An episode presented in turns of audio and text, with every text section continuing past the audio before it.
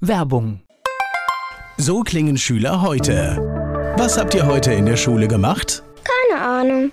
Und so klingt der Speedlearner. Was habt ihr heute in der Schule gemacht? Heute haben wir sehr viel über Afrika gelernt. Soll ich bei den ägyptischen Pharaonen anfangen und bei den Zulu-Kriegen aufhören? Oder interessiert es dich in Wirklichkeit gar nicht? Speedlearning. Für bessere Noten. Wie wir vom Hoffnungslerner zum Speedlearner werden. Jetzt überall im Buchhandel. Speedlearning. Der nachfolgende Podcast wird Ihnen präsentiert von den Erklärprofis. Erklärprofis.de. Die Erklärvideoagentur wünscht gute Unterhaltung. Antenne Mainz. Mein heutiger Gast ist männlich. Name.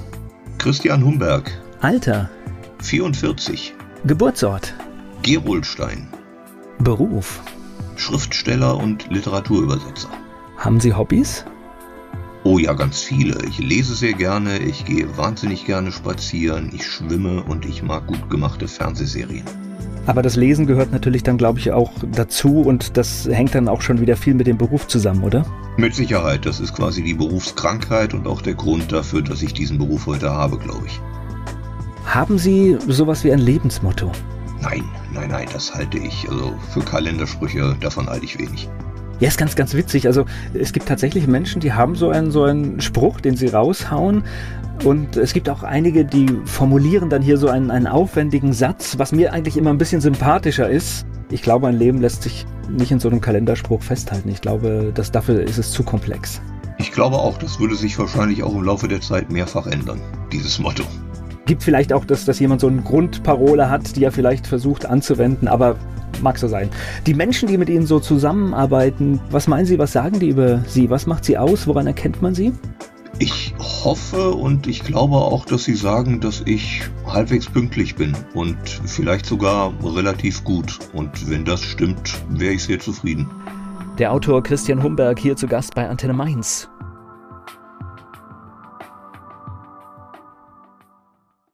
Der Autor Christian Humberg aus Mainz ist hier zu Gast bei Antenne Mainz. Erzählen Sie mir was über Gerolstein. Gerolstein liegt in der Vulkaneifel. Wunderschöne Gegend. Da habe ich in der Nähe von Gerolstein knapp 20 Jahre gewohnt und bin auch da geboren und war da in der Schule. Ich habe bis heute Freunde und Verwandte da und fahre immer wieder gerne hin. Also das war im Prinzip Zentrum der Kindheit und der Jugend. Definitiv ja. Am Ufer der Kill. Gerolsteiner Sprudel ist wahrscheinlich vielen Hörern bekannt. Das ist quasi für mich Muttermilch, genauso wie einige Jahre später dann äh, das Bitburger Bier, ist ja auch direkt um die Ecke. Also ich war noch nie da, aber ich habe trotzdem Bilder von Natur im Kopf. Was ist es kleinstädtisch? Wie würden Sie es bezeichnen? Ja, definitiv. Ich glaube, Gerolstein kommt so der Ort selber auf knapp 10.000 Einwohner und dann mit den ganzen umliegenden eingemeindeten Dörfern und allem anderen, was da in der Nähe liegt, ist das schon so ein Mittelzentrum, nennt man das, glaube ich. Ist eine sehr, sehr schöne Ecke. Also eine gute Kindheit. Definitiv, hundertprozentig ja. Also naturnah und alles, was man hat, trotzdem in der Nähe und wahrscheinlich auch mit vielen Freiheiten. Mit vielen Freiheiten und dem tatsächlich sicheren Gefühl, mit mehr oder weniger dem halben Dorf ohnehin verwandt zu sein. Okay. Das heißt aber, man steht auch immer unter sozialer Beobachtung. Ich hatte tatsächlich als Kind des Öfteren das Gefühl, das mag Einbildung gewesen sein, aber mein Vater war beispielsweise der Friseur im Ort und wusste immer schon vorher, was ich morgens in der Schule ausgefressen hatte, weil die Lehrer vor mir bei ihm waren. Das konnte mitunter problematisch werden. Ja, es hat natürlich immer zwei Perspektiven. Natürlich ist es schön, wenn Menschen aufeinander acht passen. Das Gegenteil ist natürlich, manchmal ist es ein Tick zu viel. Mag sein, aber wie gesagt, ich kann nur aus meiner Warte sagen, vielleicht war es auch gar nicht so, wie ich es empfunden habe.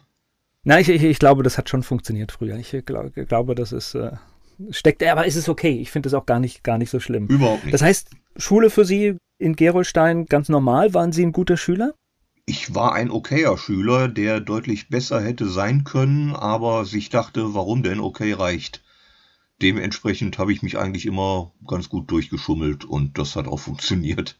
Also pragmatisch irgendwie durch die Schule. Wenn man es so will, also das, das ehrlichere Wort wäre wahrscheinlich bequem, aber pragmatisch klingt schöner. Dann nehmen wir pragmatisch, oder? nehmen wir in diesem Fall das schönere Wort. War da irgendwie schon, schon eine Begeisterung im Deutschunterricht? Hat man da irgendwas gemerkt oder haben Sie gemerkt, das ist Ihr Ding oder damit könnte später mal mehr passieren? Hundertprozentig ja. Also Ich habe zusammen mit einer Freundin seinerzeit an meiner Grundschule schon so eine Art Schülerzeitung gegründet, weil es keine gab und war dann auch am Gymnasium später die kompletten neun Jahre bei der Schülerzeitung zeitweise als Chefredakteur. Also das war von Anfang an mein Ding, definitiv. Das heißt, klassische Aufgabe der Schülerzeitung über Lehrer, über Dinge, über Veränderungen der Schule geschrieben. Genau, und auch Veränderungen am Ort. Ich erinnere mich an eine große Sache, die wir seinerzeit gemacht haben, als die Sparkasse in Gerolstein neu eröffnet wurde, in einem neuen Gebäude und sowas. Da wurden wir sogar eingeladen und das, da kamen wir uns vor wie richtige Journalisten. Und gleich geht's weiter im Gespräch mit Christian Humberg. Christian Humberg hat uns gerade über seine ersten Aktivitäten als Autor bei der Schülerzeitung gesprochen. Er ist mein Gast hier bei Antenne Mainz. Gleich spreche ich weiter mit Christian Humberg. Sind Sie auch mal angeeckt? Also ich habe das mit einem Kollegen auch in der Schule gemacht, die Schülerzeitung, und wir standen mal kurz vor dem Verkaufsverbot. Oh, nee, daran kann ich mich nicht erinnern, aber das sind dann so Geschichten, die erzählt man auch später immer noch gerne, könnte ich mir vorstellen. Ja, ich weiß gar nicht, ob ich, ob ich das damals so lustig fand, aber heute kann ich da gut und locker draufschauen, ja. ich erinnere mich an eine Sache, es ist ja schon eine ganze Weile her. Kurt Beck kandidierte erstmals für den Posten des Ministerpräsidenten in Rheinland-Pfalz und war auf Tour in Gerolstein in der Stadthalle. Und wir waren freitagsabends da, um für die Schülerzeitung von zu berichten. Und dafür kann er nicht wirklich was, aber er nannte Gerolstein in seiner Ansprache Gerolsheim was dann dazu führte, dass er so gefühlt anderthalb Stunden keinen Applaus mehr aus dem Saal bekam. Und wir dann in der Schülerzeitung schrieben, wir wären lieber daheim geblieben und hätten Derrick geguckt am Freitagabend. Das fand ich dann äh, doch recht lustig seinerzeit. Ja, ich glaube, man hätte ihm das sagen können, so wie ich ihn erlebt habe. Ich glaube, er hätte, er hätte das eigentlich ja, ja, übel genommen und hätte sich korrigiert. Definitiv. Sehen Sie, aber damals wusste keiner, dass, dass er so lange bleiben wird. Das hat keiner geahnt. Ja, das heißt aber, sie hat das dann damals, wenn sie Schülerzeitung dahin gegangen sind, auch durchaus schon großes Interesse für auch andere Dinge. Ich glaube ja, und vor allen Dingen fürs Publizieren. Also schreiben und das dann auch irgendwo veröffentlichen, das war immer mein Ding gewesen, von Anfang an. So, nach der Schule, wo ging's hin? Dann ging's nach Mainz, relativ direkt, also im Oktober 96 etwa so ein halbes Jahr nach dem Abitur bin ich nach Mainz an die Uni gekommen und mehr oder weniger in Mainz kleben geblieben. Und auch eine bewusste Entscheidung. Was haben Sie studiert? Ich habe Buchwissenschaft studiert und Germanistik und Anglistik mit dem Ziel, zumindest schon mal so zu lernen, wie Bücher machen funktioniert, wie Verlag funktioniert und dann mal zu schauen, ob ich irgendwo eine Lücke für mich finde, in die ich dann mit meinen Interessen reinpasse. Aber das hört sich für mich schon so nach einer Grundklarheit an, ich schreibe mal ein Buch. Der Wunsch war immer da, allerdings lange, lange Jahrzehnte gekoppelt mit der festen Überzeugung, dass ich das mehr oder weniger nicht darf, weil ich bin ja kein Schriftsteller. Deswegen habe ich es gar nicht erst probiert, sondern studiert. Diese Überzeugung kommt woher? Durchs Umfeld, weil man es immer wieder gesagt bekommt? Oder erarbeitet man sich sowas selbst? Dass man es nicht darf? Ja, es ist ja so ein Glaubenssatz eigentlich. Vielleicht tatsächlich eine falsche Bescheidenheit oder der irrige Gedanke, dass man eingeladen werden muss, bis man das machen darf, was man eigentlich machen möchte. Also, dass man es einfach mal ausprobiert und das dann tatsächlich auch gefallen findet. Um das zu glauben, habe ich eine ganze Weile gebraucht. Das hat bei mir auch einige Überzeugungsarbeit erstmal gekostet. Das heißt, das Studium in Mainz komplett durchgezogen? Ja, komplett durchgezogen. Magister gemacht bei Herrn Professor Füssel in der Buchwissenschaft. Liebe Grüße. Und dann, nach Ende des Studiums, was war dann der Weg? Wo sind Sie hin? Ich habe parallel zum Studium schon viel als freier Journalist gearbeitet für verschiedene Magazine, überregional, aber auch für die Mainzer Rheinzeitung und für RPR damals noch in Mainz und bin dann erstmal bei diesen freiberuflichen Arbeiten geblieben so ein bisschen von der Hand in den Mund, besser gesagt. Das war eine ganz nette Zeit, aber. Das in den 90ern, oder? Ja, oder? genau, Ende 90er. So mit Mitte 20 hat man da noch Lust drauf. Und bin danach Redakteur geworden in Festanstellung bei zwei Agenturen in Mainz.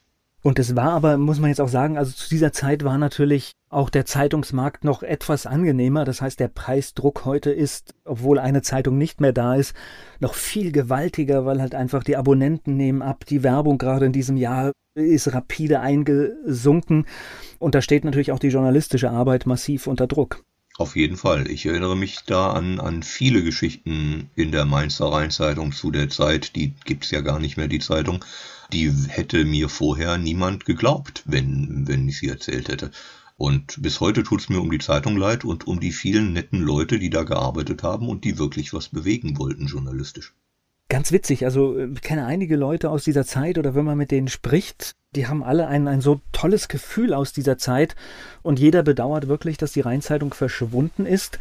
Mein persönlicher Eindruck war auch die Geschichten in der Rheinzeitung, wenn die über etwas geschrieben haben, wo ich dabei war, ich fand die Schilderungen eigentlich immer näher an dem, was ich erlebt habe. Also das heißt, da waren halt, sage ich mal, ein paar andere Fehler drin, aber die Geschichten selbst in der Rheinzeitung fand ich immer persönlich, mich haben sie angesprochen. Das ist schön, das freut mich. Ich war auch ein bisschen traurig, weil ich glaube, immer Wettbewerb ist in so einem Bereich nie verkehrt. Ich spreche gleich weiter mit Christian Humberg. Christian Humberg hat sich irgendwann zu einer freiberuflichen Tätigkeit entschieden. Da waren wir gerade im Gespräch hier bei Antenne Mainz. Was waren das für Agenturen, für die Sie gearbeitet haben? Die erste Agentur war in der Altstadt, die gibt es, glaube ich, in Mainz schon gar nicht mehr. Die haben Zeitschriften gemacht für verschiedene Verlage beispielsweise und auch Bücher, also vom, vom Content übers Layout bis hin zu den druckfertigen Daten, also so als externe. Und die andere Agentur saß und sitzt, glaube ich, immer noch oben auf dem Lerchenberg, gleich neben der AZ und macht viel in Multimedia und Webseiten. Okay, das heißt, dort haben Sie im Prinzip alle, alle Erfahrungen nochmal im Berufsleben, die man so haben kann in diesem Bereich, erlebt. Genau, ich kann heute tatsächlich mit gutem Gewissen sagen, ich habe Bücher machen, Medien machen von der Pike auf gelernt. Wann war denn der Punkt, dass Sie gesagt haben, ich traue mich doch ein Buch zu schreiben? Da kam noch ein anderer Punkt davor, nämlich der 30. Geburtstag. Da klopfte bei mir tatsächlich so eine Art Midlife-Crisis an. Ich weiß, wie albern das jetzt klingt. Und ich hatte das Gefühl, ich muss irgendwas ändern. Ich hätte bequem auf meinem Bürosessel in dieser zweiten Agentur sitzen bleiben können. Aber ich dachte mir, dieses Freiberufliche von früher fandst du besser. Und es gibt Leute, die leben davon. Du bist jetzt noch jung genug, es dich zu trauen, ob das was werden könnte mit dir und einer freiberuflichen Existenz. In fünf Jahren traust du dich nicht mehr, das garantiere ich dir. Und dann habe ich der Vertragsverlängerung dankend Adieu gewunken und bin wieder meiner Wege gegangen und seitdem bin ich Freiberufler. Zum 1. April 2007 habe ich meine eigene kleine Firma gegründet, die existiert bis heute. Der 1. April war übrigens kein, kein Zufall. Ich dachte mir, wenn es nicht funktioniert, kann ich Leuten, die mich dafür kritisieren wollen, immer noch sagen, das hast du mir doch wohl nicht geglaubt, das war doch nur ein Aprilscherz. Mittlerweile kann ich sagen, es war ernst gemeint. Aber freiberuflich ist natürlich auch ein Lebensgefühl, weil man entscheidet selbst, wann man die Dinge macht. Und wenn man so ein bisschen selbstverantwortlich für sich ist, dann ist es, glaube ich, auch eine ganz gute Lösung. Definitiv. Also es gibt diese alte Regel, der Freiberufler arbeitet lieber zwölf Stunden für sich als acht Stunden für jemand anderen. Diese Regel unterschreibe ich voll, denn sie stimmt in jedem Detail. Naja, und wenn ich für mich arbeite, dann sind ja auch, sage ich mal, diese zwölf Stunden gefühlt nicht so schlimm wie die acht Stunden. Ja, also Pausen machen und Urlaub machen und Wochenenden machen war dann tatsächlich was, was ich erstmal wieder lernen musste. Ich habe so die ersten fünf, sechs Jahre meiner freiberuflichen Existenz komplett durchgearbeitet, Jahr ein, Jahr aus und das auch sehr, sehr gerne. Aber nach diesen fünf, sechs Jahren kam dann so die Wand, mehr oder weniger. Und dann bin ich auch erstmal umgefallen. Seitdem mache ich Urlaub und seitdem ist die Balance deutlich besser.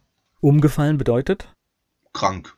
Also wirklich äh, einfach überarbeitet, zu viel gemacht, nicht auf den Körper gehört. Ganz genau. So die, die klassische Kombi vom Blutdruck angefangen bis Gott weiß wohin. Und das dauert dann eine ganze Weile, bis man das wieder auf die Beine gestellt hat und dann weiß man auch, warum es Wochenenden gibt. ja, schön, schön formuliert. Aber tatsächlich, das ist, glaube ich, auch das, das Problem von Selbstständigen oder, oder Freiberuflern, dass man auch erstmal das Gefühl gewinnen muss, dass auch Menschen manchmal mit einem Auftrag zwei Wochen auf einen warten. Ja, auch wenn's, wenn's, wenn man es ungerne so macht, weil man will den Leuten ja schon das geben, was sie haben möchten. Aber zaubern können auch wir Freiberufler nicht, selbst wenn wir es gerne würden. Naja, und tatsächlich bin ja auch lange Zeit freiberuflich tätig, äh, wenn, wenn man das Leuten sagt, ich bin jetzt 14 Tage nicht da. Ich habe das noch nie gehört, dass jemand äh, dann gesagt hat, dann mache ich es woanders. Das freut mich für Sie. also ja, ich glaube, wenn man halt regelmäßig gute Arbeit liefert, ja. dann ist das etwas, was auch akzeptiert wird. Natürlich, wenn jetzt irgendwas brandeilig ist, dann geht es nicht anders. Ja, ja, genau. Das ist in der Printbranche beispielsweise bei vielen Sachen das Problem. Es gibt feste Drucktermine, feste Abgabetermine und wenn der eine da nicht kann, muss halt der andere ran. Das ist ja auch völlig verständlich. Aber ich glaube, auch damit muss man mal leben, dass man einen Auftrag weggibt, weil halt einfach die Gesundheit dann letztendlich wichtiger ist. Das ist was, was ich tatsächlich habe lernen müssen, aber ich habe es gelernt und ich weiß auch, dass es völlig okay ist. Es geht gleich weiter im Gespräch mit Christian Humberg. Christian Humberg hat sich irgendwann zu einer freiberuflichen Tätigkeit entschieden. Gut, was haben Sie denn in dieser Zeit gemacht? Das heißt, Artikel geschrieben oder was für Auftragsarbeiten waren das? Am Anfang tatsächlich hauptsächlich Auftragsarbeiten. Also als ich gegründet hatte, bin ich zu meinen bestehenden Redaktionskontakten, unter anderem zur erwähnten Rheinzeitung und auch zu den ganzen Magazinen, und habe denen gesagt, ich habe eine super gute Nachricht für euch. Ich habe auf einmal ganz viel mehr Zeit. Habt ihr ganz viel mehr Arbeit? Und viele von denen sagten tatsächlich ja. Und ein, einer meiner äh, freiberuflichen Kunden, den ich da auch schon lange, lange Zeit hatte, das war der Hehl Verlag in Königswinter. Die brachten zu der Zeit eine Zeitschrift heraus, die Space View. Das war quasi so eine Fernsehzeitung für Fantasy, Fantastik, Science-Fiction-Artikel. Für die hatte ich jahrelang schon Kolumnen geschrieben und als ich die Redakteurin der Space View anrief, um ihr zu sagen, ich bin jetzt freiberuflich, gib mir Arbeit, meinte sie, hast du Bock für uns ein Buch zu schreiben? Und den Bock hatte ich tatsächlich und so kamen meine ersten Buchverträge als Auftragsarbeiten für, ich sag mal, populäre Sachbücher oder Fanbücher. Das waren so die ersten Sachen, die ich im Buchmarkt gemacht habe. Also um was ging es da genau? Das erste Buch, was ich geschrieben habe, das werden viele Hörer schon gar nicht mehr kennen, zumindest die Jungen, war ein Fanbuch über die Band Tokyo Hotel, die zu der Zeit sehr populär war. Das war so eine Kinder-Teenie-Band damals Ende 90er, Anfang Nuller Jahre. Und der Hehl Verlag wollte ein Buch über die machen.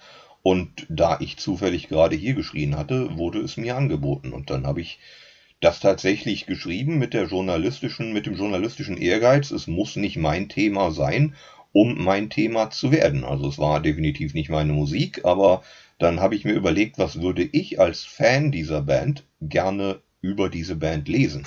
Und dann habe ich das geschrieben und auf einmal hat es mir Freude gemacht, dieses Buch zu schreiben.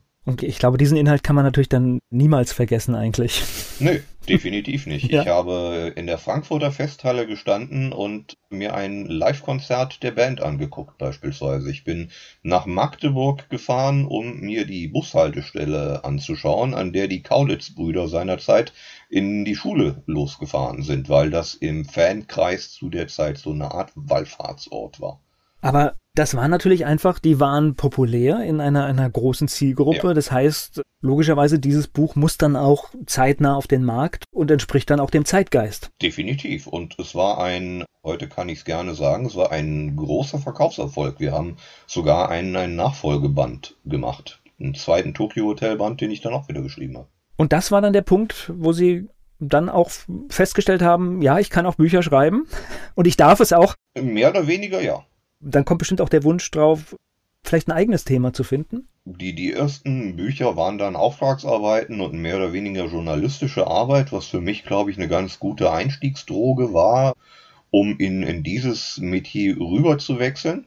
Und über die Jahre habe ich dann immer mehr eigene Vorschläge gemacht, was man machen könnte. Was weiß ich, eine Band, die ich mochte oder eine, eine Film-, Fernsehserie, die mir gefiel. Und dann haben wir darüber gemacht. Ich habe das offizielle Buch zum 50. Geburtstag des Lego-Steins geschrieben. Okay. Ebenfalls für den Hehl Verlag seinerzeit und war dann in Billund, Dänemark und habe die Familie Christiansen kennengelernt, denen bis heute Lego gehört, weil ihr Ur-Urahn das irgendwann mal gegründet hat. Und habe eine Privatführung durch deren Firmenmuseum bekommen, in das außer engsten Vertrauten niemand rein darf. Und habe dann ein Buch drüber geschrieben und saß abends in meinem Hotel und dachte mir, was ist heute eigentlich passiert und warum passiert es dir? Irgendwo hast du was richtig gemacht. Und das war dann ein sehr, sehr schöner Moment. Ich lerne ja auch Menschen kennen oder Dinge kennen, wo man sonst einfach gar nicht reinschauen würde oder wo man nicht drankommt. Und ich finde das eigentlich mit das Spannendste, weil das ist tatsächlich, wenn Sie das jetzt so schildern, ich glaube, es ist, es ist hochinteressant, was dahinter steckt. Ich meine, wir sehen ja nur die Lego-Steine. Auf jeden Fall, ganz genau. Und das waren Ein, ganz tolles Thema ist recht für so ein Lego-Kind wie ich. Ich hatte schon immer gerne mit Lego gespielt in meiner Kindheit und auf einmal stehe ich in dem Ort, aus dem die Firma stammt und laufe durch ihre Firmengebäude, in der sie seit Menschenbeginn sitzen, mehr oder weniger. Und das war sehr, sehr toll. Das war eine große Ehre, aber auch so das Gefühl, irgendwo anzukommen, wo man im Leben nicht gedacht hätte, dass man da hinkommt. Was für ein Gefühl ist das, wenn man so ein Buch geschrieben hat und dann kommt der Karton mit den Büchern? das wird tatsächlich nicht alt. Ich mache das bis heute bei jeder Publikation, sei es jetzt das große Hardcover-Sachbuch oder der kleine Heftroman, dass ich mich, wenn das Paket kommt, hinsetze und das komplette Buch nochmal lese. Von vorne bis hinten, weil es erst dann an dem Tag für mich richtig ein Buch ist. Ich habe den Text bis dahin gefühlte fünf Milliarden Mal gelesen und überarbeitet und alle Lektoratsdurchgänge und Korrekturfahnen und so weiter und so fort. Aber erst dann ist es bis heute für mich tatsächlich ein richtiges Buch oder eine richtige Publikation. Das ist dann so wie Weihnachten, Geburtstag und alles zusammen, wenn, wenn das kommt? Ja. Definitiv. Das wird auch nicht alt. Ich mache das jetzt seit 13 Jahren hauptberuflich. Dieses Gefühl geht nicht weg. Aber das ist doch schön, also weil dann weiß man doch, dass man an dem richtigen Platz angekommen ist. Ich glaube auch, ja. Ich, also von mir aus kann es gerne so weitergehen. Wie viele Bücher haben Sie geschrieben? Also das hört sich ja jetzt schon nach, nach einigen an. Dutzende. Also ich schreibe nächstes Jahr, wenn ich richtig zähle, mein 16. Kinderbuch. Und für Erwachsene habe ich auch einen ganzen Berg an Bücher geschrieben, insgesamt wahrscheinlich über 50 inzwischen. Gleich geht's weiter im Gespräch mit Christian Humberg. Christian Humberg, Autor aus Mainz, mein Gast hier bei Antenne Mainz. Kennen Sie das Gefühl, dass man so, so ein Schreibhemmnis hat? Tatsächlich nein. Es gibt gute Schreibtage, an denen es einfach nur so fließt und es gibt Schreibtage, an denen gilt die alte Douglas Adams Regel, schreiben heißt so lange aufs Papier starren, bis der Kopf blutet. Das fühlt sich dann auch tatsächlich so an. Aber das Wichtige ist, und das sage ich auch in Schreibkursen immer, auch an den schlechten Tagen muss ich mein Pensum schreiben. Das Gute daran ist, ich muss es niemandem zeigen. Ich kann aber nur einen Text reparieren, wenn ich ihn geschrieben habe. Also an jedem Tag das Tagessoll aufs Papier bringen und bei der Überarbeitung dann gucken, was davon behalte ich eigentlich und was nicht. Ich, hab, ich weiß gar nicht, es war irgendein Bestseller-Autor, der, der in einem Interview auch die Frage beantwortet hat, wie er denn mit sowas umgeht. Und er sagt, er hat, hat die Regel, er schreibt jeden Tag eine Seite. Definitiv, egal wie er drauf ist oder nicht, er schreibt jeden Tag eine Seite. Dafür muss man allerdings auch Bestseller-Autor sein, sonst kann man sich eine Seite am Tag nicht leisten. Schon klar. Also da kommen wir gleich auf das eigentlich heikle Thema, mit, mit Büchern Geld zu verdienen, ist eher schwierig. Ja und nein. Also ich würde tatsächlich sagen eher nein. Es kommt darauf an, was man möchte. Wenn man nur seine eigenen Ideen machen will, dann ist es eine Art Lottoschein, den sie mit jedem Buch abgeben. Das kann funktionieren, muss aber nicht und es hängt in den seltensten Fällen allein von Ihnen und Ihrem Text ab, ob das Buch ein Erfolg wird am Markt oder nicht ist das Bild Lottoschein, äh, glaube ich, eine ganz gute Wahl, ne? der Vergleich, weil ja. es tatsächlich verdammt viel Glück braucht. Definitiv. Da kommt auch so viel noch rein, was der Verlag damit macht, was das Marketing damit macht oder eben nicht macht, was am Markt aktuell gerade passiert oder eben nicht passiert. Und das können Sie als Autor gar nicht steuern. Deswegen meine klare Empfehlung, das mache ich von Anfang an so, so mehrgleisig fahren, wie es nur geht, auch hin und wieder mal die Auftragsarbeit annehmen oder Artikel für Zeitschriften schreiben oder auch mal einen Roman übersetzen, was ich immer wieder gerne mache.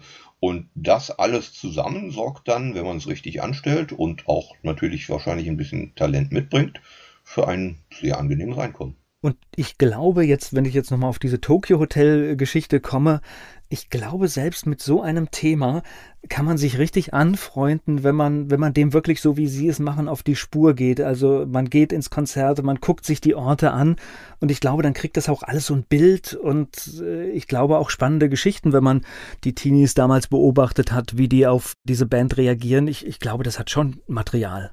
Ganz genau. Genauso habe ich es auch gemacht. Ich habe mir die Aspekte rausgesucht, die ich tatsächlich spannend fand an, an dem Phänomen Tokyo Hotel, wenn man so will, und habe darum dann das Fanbuch gebastelt. Und das war, hat, hat mir großen Spaß gemacht. Gleich geht's weiter im Gespräch mit Christian Humberg.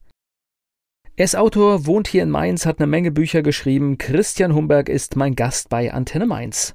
16 Kinderbücher habe ich gerade gehört. Mhm. Das ist, glaube ich, auch nochmal ein eigenes Genre. Da, glaube ich, braucht man bestimmte Fähigkeiten, oder?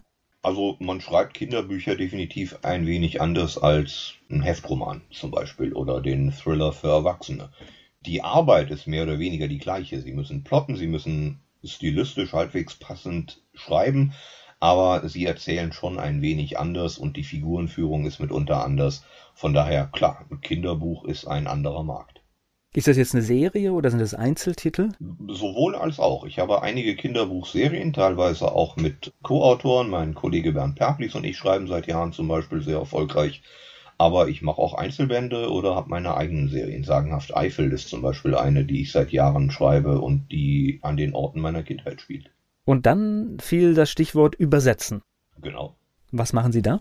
Ich übersetze und das auch schon seit Tag 1 Bücher aus dem Englischen meist ins Deutsche. Und das mache ich für viele verschiedene Verlage, große wie kleine, und auch Artikel für Zeitschriften und für Unternehmen habe ich schon übersetzt. Also da kommt dann das Anglistikstudium vermutlich durch. Und ich glaube, beim Übersetzen von Büchern ist es besonders schwierig, manchmal diese Zwischennoten, die da im Text drin sind, die dann halt auch wirklich in die deutsche Sprache zu bekommen. Das ist mit Sicherheit richtig, ja. Und es ist auch wichtig für einen Übersetzer zu wissen, dass das Buch, das Sie da gerade übersetzen, nicht Ihr Buch ist, sondern dass Sie den Tonfall des Originalautors treffen. Sie sorgen nur dafür, dass der einen deutschen Text bekommt. Aber sie ändern weniger, als sie vielleicht würden, wenn es ihre Geschichte wäre.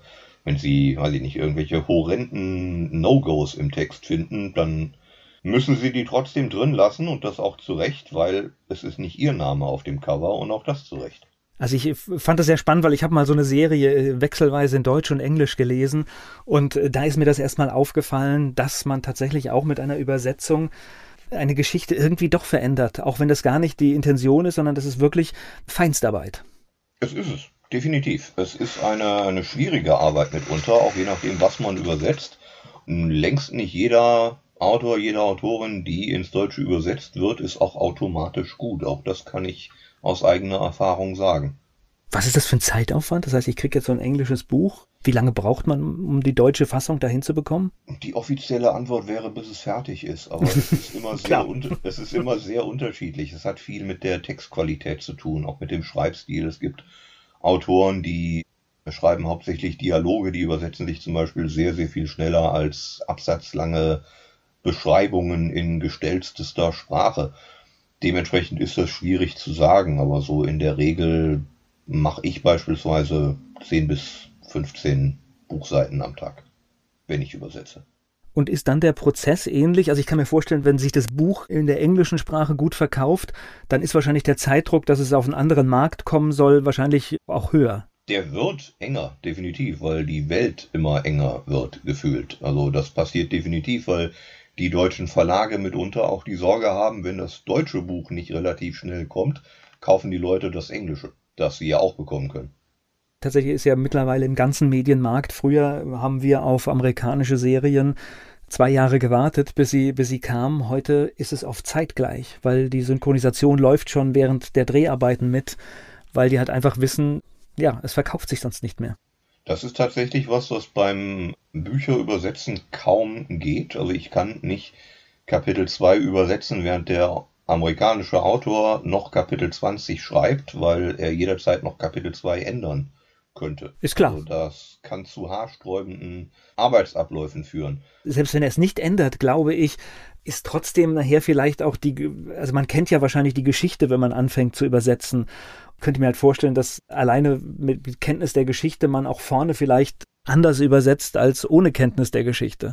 Das hilft auf jeden Fall, wenn man als, als Übersetzer schon den kompletten Text gelesen hat und kennt, dann weiß man, worauf man sich einlässt und weiß auch, was wichtig ist, klar. Wir sind jetzt hier ins Gespräch gekommen, weil ich einen Facebook-Post gesehen habe, der mich an meine Kindheit erinnert hat mhm. und ich gesehen habe, dass John Sinclair der Geisterjäger in Mainz ist. Das ist korrekt, ja. Wie ist das passiert? Ich schreibe unter Pseudonym. Simon Borner ist mein Name in der Heftromanwelt, auch schon seit glaube 2008 oder 2009.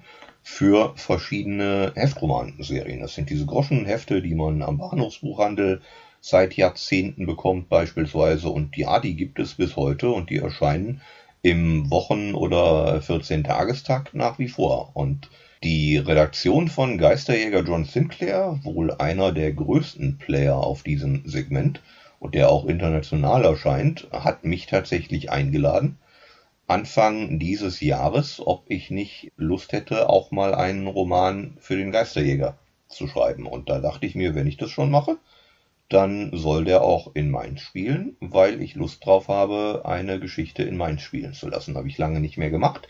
Und so kam die Magier von Mainz zustande. Jetzt müssen wir mal das System kurz erklären. Also ich habe das verschlungen in meiner Jugendzeit, muss ich dazu sagen. Und ich glaube, es gibt, weißt du, da stand immer Jason Dark drauf. Ich glaube, er hat sehr viele auch geschrieben, aber er hat es nie alleine geschrieben. Jason Dark, bürgerlicher Name ist Helmut Rellergert. Den gibt es nach wie vor und er schreibt auch nach wie vor für die Reihe. Der hat allerdings vor einigen Jahren altersbedingt auch sein Pensum reduziert. Der hat früher jahrzehntelang tatsächlich jeden Roman selbst geschrieben. Okay. Jede Woche einen Heftroman und jeden Monat noch ein Taschenbuch obendrauf. Das heißt sehr diszipliniert. Sehr diszipliniert und ein wahnsinnig hoher Output. Inzwischen ist Jason Dark Teil eines größeren Teams an Autoren, die alle für John Sinclair schreiben und dadurch sicherstellen, dass die Serie nach wie vor jede Woche mit einem neuen Roman am Kiosk liegt. Und da brauchst dann auch eine Redaktion, weil natürlich da kommen Charaktere vor, die entwickeln sich weiter. Da passieren ja immer Dinge, da stirbt eine Handlungsperson und das heißt, das müssen ja die anderen dann auch entsprechend mitnehmen und ins Gefühlsleben auch mit, mit einbauen. Im Grunde ja. Also es gibt Reihen, die sind deutlich verzahnter inhaltlich als Geisterjäger John Sinclair. Der ist nach wie vor doch recht episodisch und eigenständig unterwegs, aber natürlich gibt es Schnittpunkte und Veränderungen, die dann alle kennen müssen, beziehungsweise die von der Redaktion im Verlag dann glatt gebügelt werden müssen, wenn sie im Manuskript nicht bedacht wurden. So, ich habe es jetzt lange nicht gelesen. Hat er noch seine Beretta mit den Silberkugeln, noch sein Kreuz? Ist das alles noch da? Alles, was Sie aus den 70er, 80ern kennen, ist heute noch da. Aber ja. Gleich geht's weiter im Gespräch mit Christian Humberg. John Sinclair, das war gerade Thema hier bei Antenne Mainz. Christian Humberg hat einen Roman für diese Serie geschrieben und dieser Roman spielt in Mainz. Und er kommt dann quasi nach Mainz und diese Geschichte passiert auch hier. An welchen Stellen, so zwei, drei können wir vielleicht verraten? John Sinclair wird nach Mainz gerufen, von Scotland Yard beauftragt, weil in Mainz etwas Paranormales, etwas Übernatürliches vor sich geht. Es gibt geheime Botschaften an der Außenwand des Mainzer Doms. Es gibt eine Leiche, die auf dem Marktplatz gefunden wird, eine junge Studentin. Und dann ermittelt John Sinclair zwischen Rhein und Schillerplatz quasi, zusammen zeitweise auch mit einer Privatdetektivin Kira Delling, die ein kleines Büro in der Neustadt hat. Und an der Universität sind sie viel unterwegs, auf dem Hauptfriedhof sind sie viel unterwegs. Ich habe versucht, einige der Lokalitäten in Mainz äh, reinspielen zu lassen, die mir auch sehr gefallen.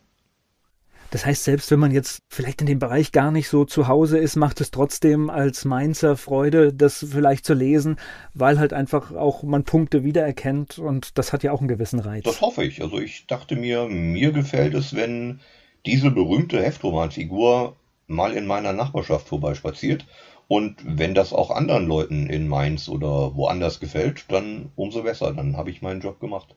Muss man dann die Redaktion für so eine Idee überzeugen? In dem Fall tatsächlich nicht. Nee. Ich hatte das große Glück, dass die Geschichte, die ich gepitcht hatte, also wir gehen dann auf eine Verschwörung aus den Gründungstagen der Stadt Mainz zurück in der Geschichte, dass die Geschichte sofort gut ankam im Verlag und ich mehr oder weniger postwendend grünes Licht bekam. Und dann habe ich das genauso geschrieben. Naja, und Sie, Sie haben jetzt erreicht, dass ich in den nächsten Tagen nach wirklich äh, 25 Jahren, dass ich das nicht mehr gemacht habe, dass ich wieder einen Roman dieser Serie lesen werde. Das freut mich. ja. Ist aber auch ein tolles Gefühl, wenn man dann irgendwie, auch wenn man jetzt gar nicht mehr so viel unterwegs ist, aber wenn das dann halt in einer Bahnhofsbuchhandlung liegt. Das ist irgendwie witzig, oder? Ganz genau. Und wer nicht in die Bahnhofsbuchhandlung gehen möchte aktuell, die E-Books gibt es auch überall. Ja, ganz viele haben das gelernt in dieser Zeit ja, jetzt. Definitiv. Sie haben gerade gesagt, wieder mal in Mainz mhm. gespielt. Das heißt, es gibt auch andere Geschichten von Ihnen, die in Mainz gespielt haben, wo Mainz eine Rolle spielt? Definitiv. Ich habe für eine andere Heftromanserie ebenfalls als Simon Borner schon vor vielen, vielen Jahren einen Zweiteiler geschrieben, der in Mainz spielt. Das war für Professor Zamora. Ebenfalls eine Serie, die schon seit den 70ern läuft. Da ging es nach Mainz zu Johannes Gutenberg in dessen Zeit und tatsächlich auch in dessen Werkstatt. Oh. auch, glaube ich, eine, eine spannende Geschichte. Gibt es so als Buchautor, als Schriftsteller, gibt es so etwas, was Sie unbedingt noch machen möchten? Gibt es sowas wie ein Traumbuch, was Sie gerne schreiben würden? Oh, ganz viele, ganz viele. Das, oh. Äh, da, da kommen auch ständig neue dazu. Also die Liste hier auf meinem Schreibtisch, die wird nicht kleiner, auch wenn ich oben Sachen durchstreichen darf, weil sie tatsächlich passieren. Aber Ideen finden sich immer und wenn das eine Idee ist, in die man sich dann auch hart verliebt, sage ich mal, dann geht die so schnell nicht mehr weg. Und das heißt dann nicht, dass man die auch sofort umgesetzt bekommt, aber man bleibt am Ball. Aktuell schreibe ich zum Beispiel meinen ersten Kriminalroman. Das wäre jetzt meine Frage gewesen. Das heißt, Sie schreiben manchmal auch ein Buch, das Sie schreiben möchten und Sie können sich diesen Luxus erlauben, weil Sie mit Auftragsarbeiten zum Beispiel sich finanzieren. Inzwischen schreibe ich sogar hauptsächlich die Bücher, die ich schreiben möchte. Na, noch besser. Die Auftragsarbeiten waren so zu Anfang der Karriere eigentlich der Brot- und Butterberuf, aber mittlerweile mache ich, ich sag mal so zu 90 Prozent meinen eigenen Kram und habe das große Glück, dass die Verlage, die Redaktionen da auch tatsächlich Lust drauf haben, wenn ich ihn anbiete. Aber das heißt durchaus für jemanden, der jetzt auch überlegt, ich würde das auch gerne machen. Also es lohnen sich die Auftragsarbeiten, sich damit einen Namen zu machen. Und wenn halt der Stil und die Arbeit zusagt, dann kommt man auch wahrscheinlich in die Situation, dass man eigene Dinge schreiben darf und kann. Das ist zumindest ein, ein veritabler Weg und auch der, den ich gegangen bin. Es gibt mit Sicherheit auch andere. Wir erwähnten den Lottoschein. Dieser Gewinn im Lotto, der kann passieren. Aber ich würde mich da nicht drauf verlassen. Ich wünsche aber jedem viel Glück, der es tut. Mehr braucht man, glaube ich, dazu nicht zu sagen. Sie haben jetzt äh, gerade noch Schreibwerkstatt gesagt. Das heißt, Ihre Fähigkeiten stellen Sie auch zur Verfügung und zeigen begabten Menschen, wie, wie es geht? Sehr gerne sogar. Das mache ich auch schon seit Jahren, mitunter für verschiedene ne, Einrichtungen, beispielsweise für Volkshochschulen bundesweit bin ich gerne mal im Einsatz. Und da mache ich dann äh, Schreibkurse, Schreibseminare, mal übers Wochenende, mal über mehrere Monate hinweg und bringe Leuten das bei, was ich kann, in der Hoffnung, dass es sie weiterbringt. Gleich geht's weiter im Gespräch mit Christian Humberg. Christian Humberg ist Autor und mein Gast hier bei Antenne Mainz. Kann jeder schreiben? Ja, es kann nicht jeder gut schreiben, aber schreiben kann tatsächlich jeder. Also die alte Regel, die ich gelernt habe und die meines Erachtens auch stimmt, ist 80 Prozent dessen, was sie können müssen, ist erlernbar, weil es überwiegend Disziplin ist. Und 20 Prozent sind Talent, die sind nicht erlernbar, aber je nachdem, was sie machen, auch zu verschmerzen, wenn sie fehlen. Dementsprechend ist es eine Frage des Willens eigentlich. Sie müssen sich hinsetzen und schreiben. Wer schreiben will, muss schreiben. Ich erzähle immer gerne die alte Geschichte von John Grisham. Das ist der mit diesen Anwaltsthrillern, die Firma, die Akte und so weiter. Als der seinen ersten Roman schrieb, war er festangestellter Anwalt in einer großen Kanzlei, das heißt so 70 Stunden Wochen oder sowas und stand jeden Morgen, ein Jahr lang, jeden Morgen eine halbe Stunde früher auf und hat in der halben Stunde eine Seite Romantext geschrieben. Und nach einem Jahr hatte er 300 noch was Seiten Romantext fertig und das war dann ein Buch. Dieses Buch heißt Die Firma und existiert bis heute. Ja, und, und, und so kann es gehen. Ne? Ja. Und das ist äh, tatsächlich machen. Nur so, so kann man es sehen. Korrekt. Das heißt noch lange nicht, dass es funktioniert, dass es jemand lesen will oder dass das gut wird. Aber wenn sie es nicht machen, dann kann es gar nichts werden. Aber ich glaube, dann ein, ein Bestseller-Autor hat dann aber auch immer das Problem, wenn, wenn der erste gesetzt ist, dann ist der Druck auf dem zweiten auch, glaube ich, hoch. Das kann passieren, klar. Das geht wahrscheinlich jedem in, in künstlerischen Berufen so. Die eigene Messlatte nochmal zu reißen, kann schwierig sein, ja. Gibt es bei Ihnen so eine, so eine Übersicht? Das, sind Sie im Web präsent, dass man einfach mal schauen kann, was, was haben Sie alles geschrieben? Ich bin sehr im Web präsent. Christian-Humberg.de ist meine Startseite. Da bin ich quasi mein Wohnzimmer im Internet. Und dann bin ich auf Twitter, auf Facebook, auf Instagram und bin da in Kontakt mit Lesern. Das seit Jahren. Wer mir da folgen möchte, herzlich gerne. Und das ist auch wichtig, dass man Feedback bekommt über, über seine Arbeit? Ein Stück weit schon. Es ist, glaube ich, auch immer wichtiger, dass man als Autor präsent ist, weil die Marktdurchdringung immer schwieriger wird und das Etablieren und das Behaupten am Markt wird immer schwieriger durch verschiedenste Aspekte, die weniger mit meiner Karriere als mit der Situation des deutschen Buchmarkts zu tun haben, die auch nicht gerade rosig ist. Und wenn Sie als Autor dann so ein Stück weit die Rockstar-Schiene fahren, also Ihre eigene Bühne bespielen, parallel zur Bühne in den Buchhandlungen, dann hilft das schon, um im Gedächtnis zu bleiben. Naja, wir müssen ja heute sehen, also ich meine, wir sitzen jetzt hier und unterhalten uns in einem klassischen Medium, einer Gattung, der es noch relativ gut geht, aber andere Medien haben natürlich in der Durchschlagskraft massiv nachgelassen. Und alles, was wir heute in die Medien bringen wollen, braucht viel mehr Aufwand und insofern braucht man auch eigene Kanäle, weil manche Dinge schaffen es gar nicht mehr in die Medien. Korrekt. Ich kann zum Beispiel erzählen, was Corona gerade mit dem deutschen Buchmarkt gemacht hat. Also die Verkäufe im Buchhandel sind dieses Jahr zeitweise um bis zu 80 Prozent zurückgegangen. Und viele Verlage haben Programme, die geplant waren, beispielsweise für Herbst oder auch für nächstes Frühjahr noch, jetzt geschoben oder einzelne Titel geschoben. Das heißt, die waren schon bestellt, die Autoren saßen dran oder haben vielleicht auch schon die Manuskripte abgegeben, aber die Veröffentlichungstermine wurden um ein halbes Jahr, um ein Jahr geschoben oder vielleicht sogar ganz gecancelt. Und dieser Rückstau an auf Halde liegenden Titeln wird im kommenden Jahr dafür sorgen, dass viele Verlage deutlich weniger neue Texte einkaufen, als das vor Corona der Fall war.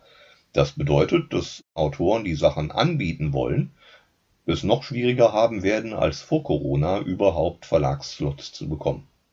Und man muss ja sagen, die Ausgangssituation, die Sie jetzt schildern, ist ja schon nicht prickelnd, denn wenn sich etwas um ein halbes oder ein Jahr verzögert, bedeutet das auch, dass sich die Finanzströme verzögern. Zum Beispiel. Und bei Kinderbuchserien, ich mache ja auch viele Kinderbuchserien, ist es nochmal schwieriger, weil der Kinderbuchautor verdient ja nicht nur sein Geld damit, dass er die Verlagsvorschüsse bekommt und die Verkaufstantiemen, sondern auch, dass er mit dem Buch dann tourt. Viele Kollegen touren durch Schulen, durch Büchereien, ich zum Beispiel auch seit Jahren. Also ich bin sehr oft auf Lesereise und werde von Schulen und, und Bibliotheken gebucht, um dann direkt zu den Kindern zu sprechen und vorzulesen. Meine letzte Schullesung hatte ich, glaube ich, im Februar. Und das sind ja wichtige Promotion-Tools, weil natürlich, wenn man vor Ort begeistert, merkt man das mit hoher Wahrscheinlichkeit auch, dass dort Bücher gekauft werden. Definitiv. Und die Verlage merken es auch. Also ein Autor, der sehr, sehr aktiv ist auf dem Lesungsreisesegment, der ist dem Verlag immer gern gesehen. Und ich glaube, die Online-Lesung, wenn ich das richtig gesehen habe, haben Sie das ja auch mal versucht oder setzen das auch ein, aber die ersetzt das natürlich nicht. Nein, auf keinen Fall. Also ich habe einen YouTube-Kanal, da findet man mich auch, den habe ich März, April oder sowas gestartet dieses Jahr, als der Lockdown kam und ich das Gefühl hatte, ich will irgendwas beisteuern, ich will irgendwas geben an andere Leute, die genau wie ich zu Hause sitzen und irgendwo hin dürfen. Und dann habe ich einfach Lesungen gemacht, kurze, auf YouTube und die hochgeladen.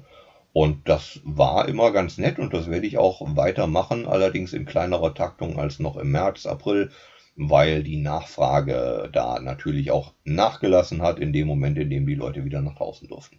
Naja, und dann muss man natürlich auch sagen, es ist natürlich auch inflationär. Es gab die Wohnzimmerkonzerte, es gab dieses. Aber was mir dabei immer so ein bisschen Gedanken gemacht hat, in dieser Zeit ist verdammt viel Kultur verschenkt worden. Ja. Das heißt, äh, da haben Künstler ihre Sachen kostenfrei irgendwo reingestellt. Normalerweise hätten sie irgendwo gestanden und hätten es aufgeführt und wären zumindest irgendwie dafür bezahlt worden. Natürlich. Und nachher am Signiertisch, am Plattenverkaufs-, am Merchandise-Tisch hätte es nochmal einen Umsatz gegeben, dadurch, dass da physische Produkte lagen, die man hätte mitnehmen können. Das gibt es aktuell alles nicht und momentan sehe ich auch noch nicht, wann das wieder möglich sein soll. Gleich geht's weiter im Gespräch mit Christian Humberg. Über die Situation eines Autors in Zeiten von Corona habe ich gerade gesprochen mit Christian Humberg. Er ist mein Gast hier bei Antenne Mainz.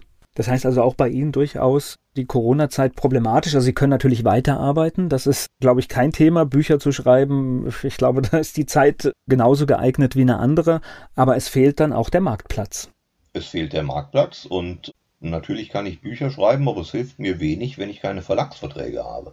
Dementsprechend ist es mit Sicherheit mit Einbußen auch bei uns Autoren einhergegangen, nicht nur was die Auftrittssituation angeht, sondern auch die Auftragslage. Die ganzen geschobenen Programme, die jetzt in den nächsten ein, zwei Jahren kommen werden, nehmen uns die neuen Slots weg. Und das ist so. Das kann niemand was dafür, aber auch da wird einiges vom Autoren Mittelstand, zu dem ich mich zählen darf, mit Sicherheit noch wegsterben, einfach aus finanziellen Gründen.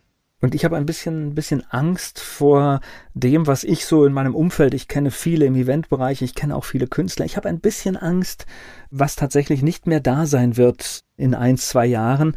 Und ich glaube, wir sind uns der Dimension dieser Geschichte noch nicht richtig bewusst. Ich glaube, wir verlieren ganz viel Kultur. Wir verlieren ganz viel Kultur, wir verlieren ganz viel im gastronomischen Bereich. Bühnen werden wir verlieren, äh, kleine Unternehmen, kleine Verlage in meinem Segment zum Beispiel, aber auch Kreative. Es wird viele, wie, wie gesagt, viele Autoren, Zeichner, Übersetzer im mittelpreisigen Erfolgsbereich geben, die sich ihre künstlerische Existenz bald nicht mehr werden leisten können, weil die Verkäufe ausbleiben. Ja, und ich habe immer ein bisschen Angst, weil ich bin auch jemand, der gerne weiterdenkt. Ich glaube, wir machen jetzt ja gerade ganz viel, um unser Gesundheitssystem zu erhalten und zu schützen. Ich glaube aber auch, dass wir aufpassen müssen, dass wir nicht auch die finanzielle Grundlage dieses Gesundheitssystems durch diese ganzen Geschichten, die jetzt hier gemacht werden, bringen wir das auch in Gefahr. Das mag sein, ja. Also riskant ist es, glaube ich, momentan überall, was Wirtschaftlichkeit angeht. Und die Kuh ist noch lange, lange nicht vom Eis ich bin froh, dass ich Entscheidungen nicht fällen muss und ich weiß, dass es, es soll auch kein Politiker-Bashing sein, aber ich glaube, wir müssen in alle Richtungen höllisch aufpassen, dass nicht Entwicklungen entstehen, die dann auch nicht mehr umkehrbar sind, weil ich glaube, wenn eine Branche mal weg ist oder zerstört ist, dauert es lange, bis sie wieder neue Knospen hochbringt, ja. Definitiv. Also ich bin froh, dass ich kein Restaurant besitze, aktuell zum Beispiel. Das war ein spannender Einblick. Und Sie sehen, was manchmal äh, ein Romanheft äh, für Auswirkungen hat. Schon kommt man gemeinsam zu einer, zu einer Radiosendung. Also das hat mir sehr viel Spaß gemacht und ich bedanke mich für den Einblick. Ich danke auch. Vielen Dank fürs Interesse. Dieser Podcast wurde präsentiert von den Erklärprofis. Erklärprofis.de Werbung. So klingen Schüler heute. Was habt ihr heute in der Schule gemacht? Keine Ahnung. Und so klingt der Speedlearner. Was habt ihr heute in der Schule gemacht? Heute haben wir sehr viel über Afrika gelernt. Soll ich bei den ägyptischen Pharaonen anfangen und bei den Zulu-Kriegen aufhören? Oder interessiert es dich in Wirklichkeit gar nicht? Speedlearning. Für bessere Noten. Wie wir vom Hoffnungslerner zum Speedlearner werden. Jetzt überall im Buchhandel. Speedlearning.